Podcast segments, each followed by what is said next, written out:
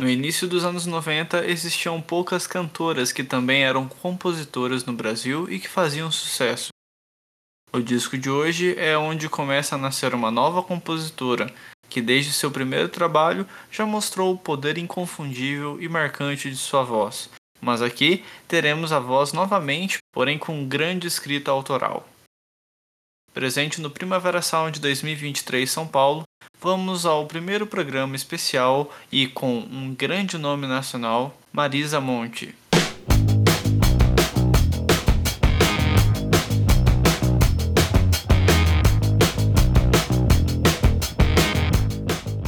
E aí galera, estamos começando mais um Dissecando! E hoje vamos aqui com um grande disco lançado logo no início dos anos 90 de uma das maiores cantoras nacionais Estou falando do disco Mais da Marisa Monte. Realmente um grande trabalho da cantora. É o segundo disco de estúdio dela, né?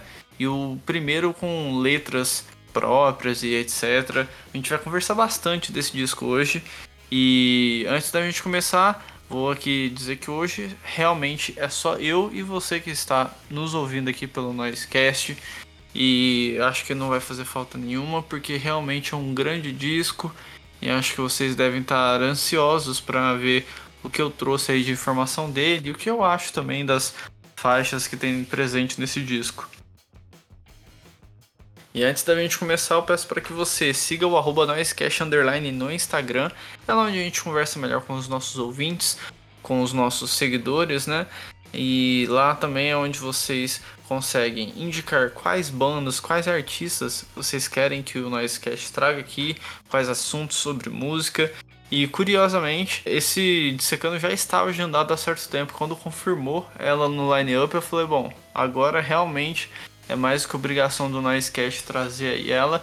E né, se caso você quiser também, vá lá no Instagram do Noisecast e indica qual artista que está presente no line-up do Primavera Sound que você gostaria de ver o Noisecast trazendo algum disco alguma coisa do tipo por aqui.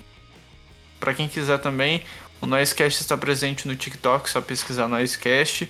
E para quem quiser me seguir, eu sou Bruno Fonseca XX lá pelo Instagram. Então vamos começar, né, gente, a falar desse disco aí, que foi lançado no dia 13 de março de 91. Pois é, já tem 32 anos aí desse lançamento. Mas vamos então né, contextualizar a época da cantora de hoje. O início da carreira de Marisa Monte foi bem diferente se comparado a tantas cantoras e artistas, ainda mais na década de 90. Ela tem como primeiro disco um álbum ao vivo, onde ela montou um repertório de versões de diversas músicas em português e algumas em inglês. Só que o que diferenciou ela de todos foi pelo fato de que realmente é o trunfo dela, a voz. Incrível e arrematadora que conquistou a todos que tiveram curiosidade de ver uma estrela carioca começando sua carreira com muitos shows, principalmente pelo Rio de Janeiro e em longas temporadas das casas de shows. Com uma das suas faixas indo parar inclusive na novela das oito pela Globo, essa música Bem Que Se Quis ajudou a Marisa em ter seu destaque ainda maior. Mas é muito curioso como um disco de versões e ao vivo seria dado uma continuação, não é mesmo? A artista deveria continuar na mesma para prolongar o sucesso ou deveria investir em composições próprias? Ou manter versões, porém em estúdio, dando maior disponibilidade de experimentações? A aprovação do público foi grande, mas a crítica estava maravilhada com o disco de estreia. Algo que Marisa sempre teve é letras próprias, desde sua adolescência, inclusive. Porém, ela, quando começou suas apresentações, estava mesmo era a fim de cantar, de se apresentar e poder estar no palco. Então, não se importou em deixar por enquanto engavetadas suas composições. Algo que rolou no meio de sua tour e antecedentes da entrada em estúdio foi que em uma dessas conversas com músicos e seus mentores, ela começou a ser encorajada em não só fazer versões, mas começar mesmo a colocar suas letras em jogo mesmo no próximo trabalho.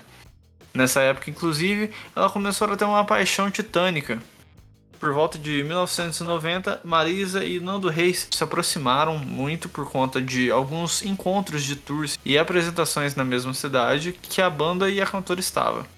E dali nasceu um namoro. E Nando, nessa época, foi uma peça influente para Marisa. Ela mostrava suas letras e canções para ele, que via que não precisava de mexer em nada. Ele foi quem mais parece ter incentivado a cantora em pôr no novo disco suas composições. E onde ela dizia que não gostava muito de uma frase ou outra, ele tentava ajudar mostrando onde podia alterar e ainda não perder o espírito do que ela queria de fato escrever, cantar, enfim. Em julho de 1990, ela se apresentou no Festival de Jazz de Montreux e lá já se via os futuros passos de Monte, com execuções ao vivo de Ensa Boa e Volte para o Solar. Essa última, inclusive, nasceu de uma amizade dela com Arnaldo Antunes, que compôs a letra, mas não iria usar em seus trabalhos. Marisa adorou a letra e fez com que fizesse parte do seu novo trabalho a entrada em estúdio em setembro daquele ano fosse um ótimo momento e experiências. A gravação durou cerca de dois meses e com algumas letras de outros compositores e arranjos de forma que Marisa queria, o álbum mais vinha a ser formado. Nando Reis e Arnaldo Antunes foram quem mais apareceram como compositores das 12 faixas do segundo disco da cantora, exceto ela mesma, que aparece com cinco letras. As gravações foram encerradas em novembro de 90 e o fato é que, quando lançado em março de 91, esse disco foi o divisor de modismo e público cativo, o público fã da Marisa. Quando ela lança mais, vemos a consolidação de uma nova artista brasileira, uma definição maior de sua sonoridade um trabalho vocal um pouco mais contido para dar espaço às composições próprias e experimentações dentro de seu gosto, onde Marisa se sentiu à vontade e soltou uma ótima continuação de discografia. E finalmente, podendo dizer que era um disco onde ela não só sabe cantar, não é apenas uma intérprete, ela realmente faz tudo, uma artista completa.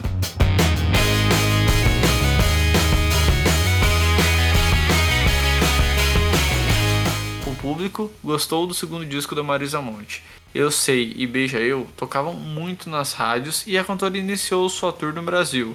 Ela foi para a Europa, inclusive fazer alguns shows, e logo depois até para os Estados Unidos, onde encerrou a tour.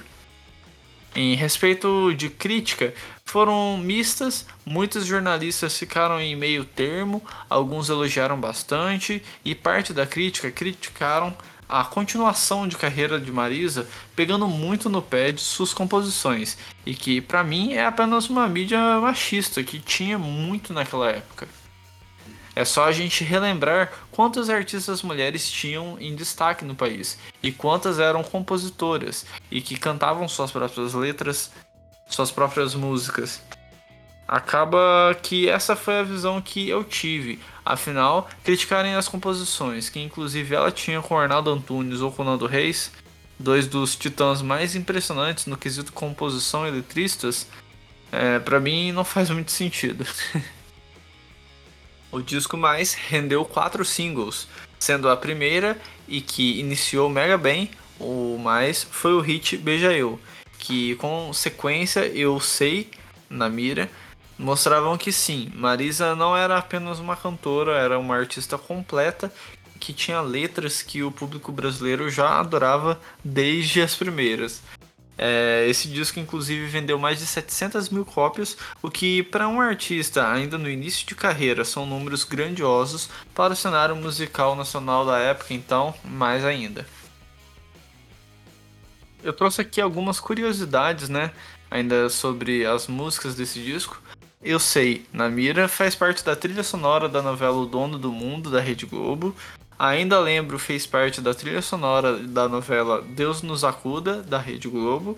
E Rosa fez parte da trilha sonora das novelas Fera Ferida, Desejo Proibido, Espelho da Vida e Além da Ilusão, da Globo. E é isso, galera. Essas foram as informações aí que eu trouxe sobre o disco mais. Agora eu parto aqui para a produção do disco. Produção do disco foi feita pelo Arthur Lindsay e técnicos de gravação e mixagem foram Patrick Dillett e Roger Motenot. Assistente de produção Wagner Moreno. Vamos puxando aqui agora a capa do disco, né? A fotografia foi tirada por Márcia Ramalho e a arte e design gráfico foram feitas pelo Cláudio Torres. Além disso, a arte das letras que estão presentes no encarte, né? Ou seja, a parte escrita né, desse encarte foi feita pelo Nando Reis. E, gente, eu queria apenas né, deixar aqui minha opinião sobre essa capa. É uma capa muito interessante. Se vocês repararem um pouco aí, vocês vão perceber, né, que beleza, tem a Marisa Monte ali, né, toda despojada, e além disso, um tanto de mais em um grande mais, né, formando aí o disco e eu acho bem interessante, né, que dá para se analisar como mais um disco da Marisa Monte, ou tipo assim, ah, vocês querem mais Marisa Monte, né, porque já tinha lançado o primeiro disco e tal, toma aí mais, enfim, pra, pelo menos para mim dá essa intenção, né, e eu gosto bastante dessa capa do disco, é bem noventista, né, eu diria, bem da época mesmo, mas de qualquer forma, eu acho que é uma capa que traz um pouco do que a gente ainda vai escutar. E aí eu deixo na interpretação de vocês sobre isso. E vamos então agora seguir em frente aqui para a parte que todo mundo mais gosta, que é o faixa faixa.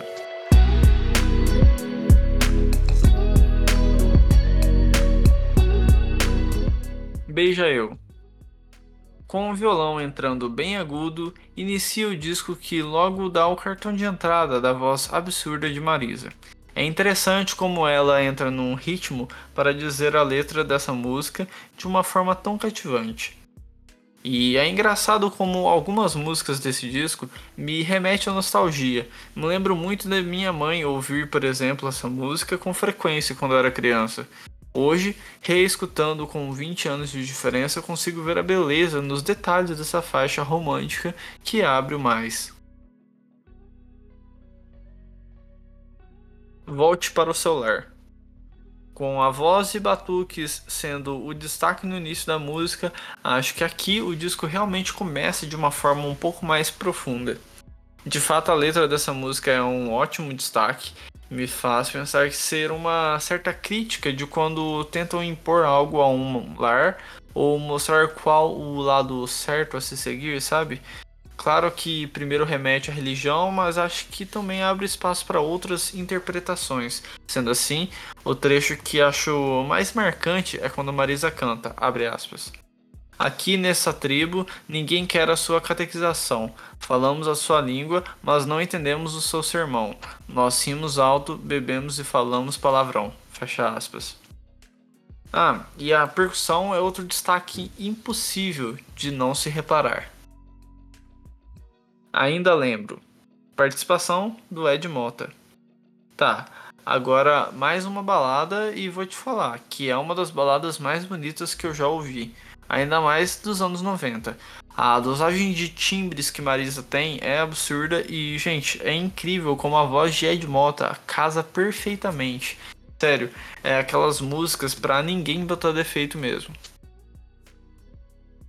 O tema da faixa é basicamente uma balada onde um rapaz magoou a garota, pois a iludiu e depois a deixou e ela que está decepcionada por tudo que passou e esperava da relação, porém agora o rapaz está arrependido, pois segundo ele mesmo, abre aspas, o grande mal que fiz foi a mim mesmo, fecha aspas. E a história da letra termina com um monte cantando. Abre aspas de novo, vem você dizer, amor eu não pude evitar, e eu dizendo livre sou, e apaga a luz. Fecha aspas. De noite na cama. Letra de Caetano Veloso. Bom, essa música já nos entrega algo mais descontraído, com um instrumental bem latino e que me pega demais, com influências bem diferentes, incluindo até o samba. E parece que a voz da nossa cantora realmente encaixa absurdamente, parece que foi feita para ela mesmo. Aqui é abordada aquela fase que as pessoas ficam interessadas uma nas outras, né? E mas mesmo assim meio que disfarçam o máximo possível. E quando chegam à noite na cama, né, igual falando na letra dessa música, ficam pensando se por acaso o sentimento de afeição é correspondido, mesmo com essa forma diferente né, de uma pessoa agir. Eu acho que é uma das melhores faixas do disco e mais dançantes também.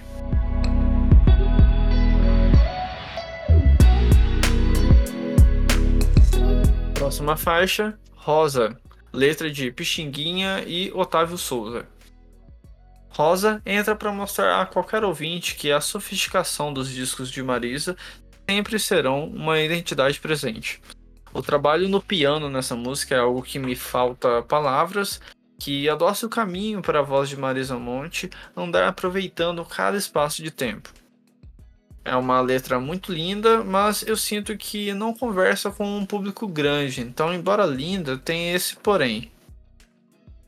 Chegando na metade do disco, Borboleta. Com o trabalho de vozes e som de sino dos ventos, inicia uma das músicas mais simples do disco. E eu tenho uma nostalgia bem pessoal com essa, me lembro da minha mãe botar essa faixa aí nas aulas de balé que ela dava para umas crianças. Então, para mim, essa música fica um pouco nesse espectro de algo que eu não consumo, mas já foi marcante. E de fato é uma letra simples, nada de muito destaque para mim, mas acredito que muitas pessoas podem gostar bem mais do que eu dessa faixa. Sétima música, Em Saboa. Para mim, esse é o momento que o disco cai um pouquinho. Em Saboa não é uma faixa que me agrada muito tem uma letra curiosa sobre um caos triste, né? Por conta do personagem ser uma mulata, como dito na letra. Mas não acho que tem algo que chame atenção na faixa. Normalmente é uma que eu pulo mesmo. Eu não sou da sua rua. Com uma pegada bem simples no violão e uma voz calma de Marisa, que brinca com backings e também é uma música bem passageira, não chega a dois minutos de duração e apenas mostra em letra uma pessoa dizendo para outra que não a conhece, que não é da sua rua e que só está de passagem. Essa eu até gosto, mas por passar meio rápida, não marca tanto aos meus ouvidos. Diariamente. A letra dessa música foi composta por Nando Reis e, pô, ótima. Ele sempre teve ótimas composições, né? Porém, me incomoda um pouco aqui é a sofisticação em letra. Isso me atrapalha um pouco a adorar a música, mas ainda assim a composição de cordas e a voz de Marisa está linda demais. Então, o que foco em dizer é que o disco mais volta a se comunicar melhor com o meu gosto, pelo menos. Eu sei, na mira. Agora, uma das composições da nossa cantora, e que para mim é a maior prova como a mídia jornalística daquela época estava redondamente errada. Eu sei, na mira é com certeza top 3 desse disco. Essa letra traz uma pessoa que está afim de outra e que qualquer hora ela estará à toa e vai mirar na pessoa, né? Induzindo as duas a ficarem juntas, enfim. E a respeito da parte instrumental, eu acho absurdo o quanto é boa essa guitarra, violão. Essa faixa realmente resgata aquele bom humor que tinha bem presente no início do disco, né? E é uma ótima música, bem radiofônica enfim, das grandes faixas do início dos anos 90.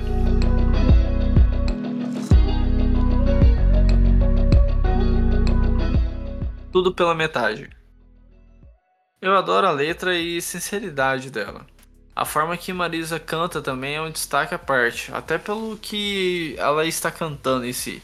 É claro que os arranjos da faixa chamam a atenção, mas não tem jeito. Olha esse trechinho aqui, que interessante que eu acabei selecionando para citar para vocês. Abre aspas. Eu abro a porta para estranhos, eu cumprimento. Eu quero aquilo que não tenho, eu tenho tanto a fazer. Eu faço tudo pela metade, eu não, não percebo. Eu falo muito palavrão, eu falo muito mal. Fecha aspas. Bela composição de Marisa Monte e Nando Reis. Chegando à última faixa do disco, Mustafa. Essa faixa encerra o disco com aquela pegada já marcante de violão e voz da Marisa sambando no nosso ouvido.